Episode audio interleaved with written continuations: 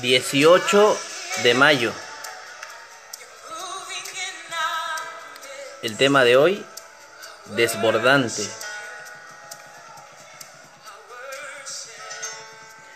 No, no, no, grité.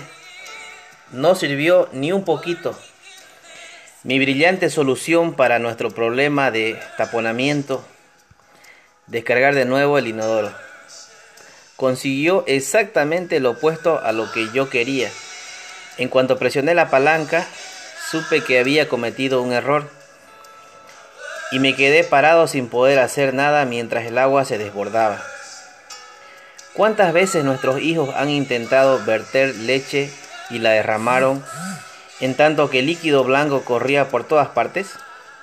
O tal vez no recordemos que una botella de gaseosa Estuvo rodando por el baúl del auto y el resultado fue explosivo y alarmante. Seguro que se derramen cosas nunca es bueno, pero puede haber una excepción. El apóstol Pablo usa la imagen de abundar para describir a personas tan llenas del Espíritu de Dios que naturalmente rebosan de esperanza. Romanos 15:13.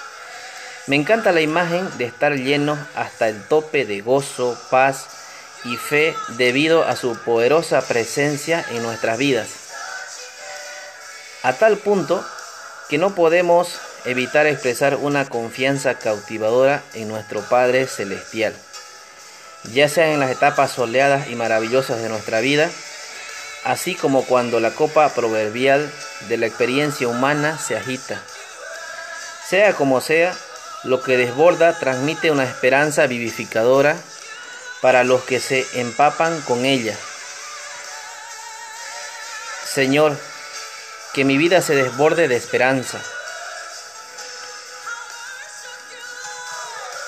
El Padre nos da el Espíritu Santo para que seamos como el Hijo.